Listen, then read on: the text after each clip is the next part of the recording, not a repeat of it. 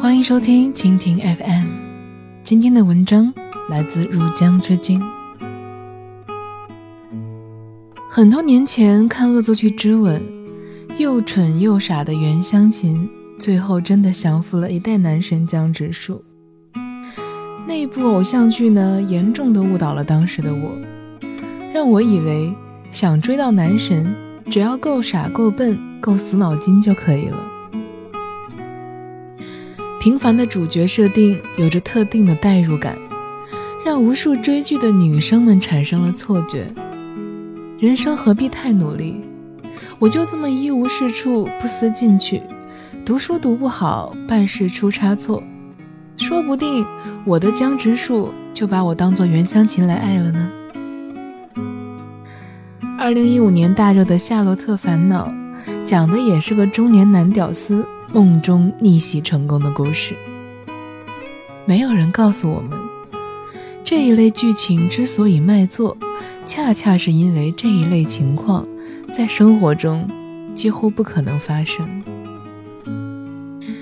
这些剧情在向观众们输出有毒的价值观。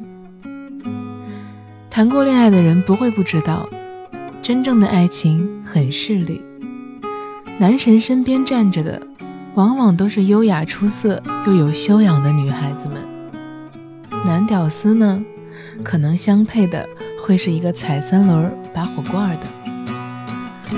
你管不住嘴，一千零一次减肥失败；你静不下心，一年也看不完几本提升自己的书；你懒癌晚期，学厨艺、健身、练英语，通通都失败告终。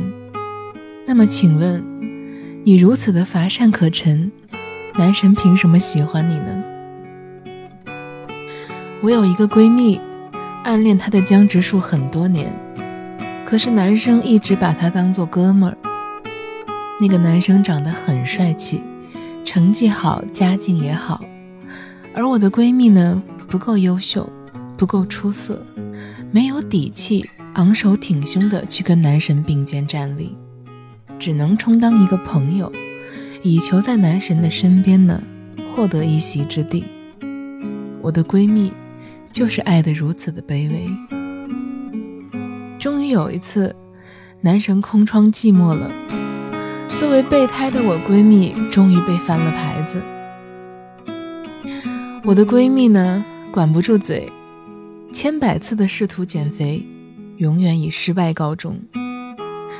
她对男朋友抱怨说她太胖了，男朋友深以为然，开玩笑的嘲笑她说：“你瘦下来一定很美，可惜你瘦不下来。”后来男生劈腿了，被我闺蜜发现，男生就干脆的和她分了手。男生的新欢是一个又瘦又漂亮的女生，小小的腰不堪一握。我闺蜜不知道哭了多少回，她说她一点都不恨男生，她只恨自己。她恨自己口口声声说爱他，可是连放下手上零食的决心都没有。肚子上一圈圈的赘肉，又凭什么要求别人不移情别恋呢？失恋以后，闺蜜痛定思痛，花一年的时间瘦了三十斤，变瘦变美之后。追求者不断，微博上随便发几张自拍，就会有一大堆评论夸她是女神。现在她还时不时的接一些商演主持或者模特的活，收入不菲。闺蜜跟我说，以前胖的时候，连往飞机上放行李，别人都懒得去搭把手；瘦了以后，常有男人殷勤的帮她放行李。说她这种文文弱弱的小美女，怎么能提得动那么重的行李呢？只有她自己知道，其实她的力气还是那么大。只有你活得漂亮了，世界才会对你温柔以待。哪个姑娘的青春期没有爱慕过男神呢？可是我们心里都清楚，那些需要被称作男神的人，我们其实当不起。配不上。退一万步讲，就算男神和你在一起了，还很专一，你们的身边也一定有各种各样的闲言碎语飞来。你们不够般配，所以你得不到别人的祝福。就像如果一个人长得又矮又丑又胖，哪怕再昂贵的衣服，也会被穿出廉价的感觉。爱情、婚姻，就像一杆再公平不过的秤，两边差不多一样重，才能保持平衡。幻想自己的另一半之前，先掂一掂自己的斤两。与其把功夫花在意淫男神上，不如好好的提升自己，让自己成为一个值得男神喜欢的人。奉劝各位姑娘们，少看一点思想有毒的偶像剧。你的男神不会看上蓬头垢面、不知道努力的你。你对异性毫无吸引力。是因为你没有努力活得漂亮，活得丰满。我的大学室友长得并不漂亮，但是身材婀娜，成绩又好。不少男生都曾经让我代为转达他们的倾慕之情。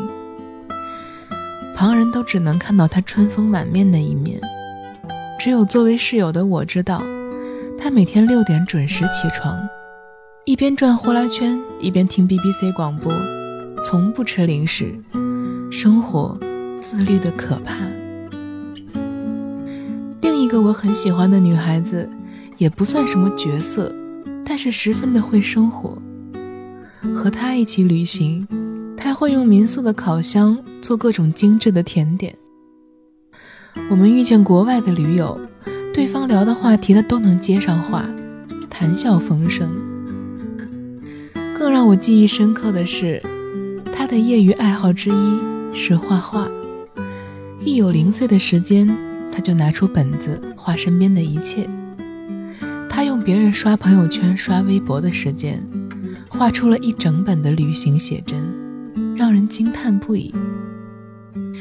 这样用心的女生，怎么会不值得欣赏，不令人喜欢呢？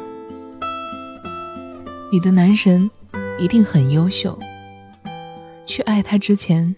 先学会爱自己吧。当你真正值得被爱了，才有人会来爱你。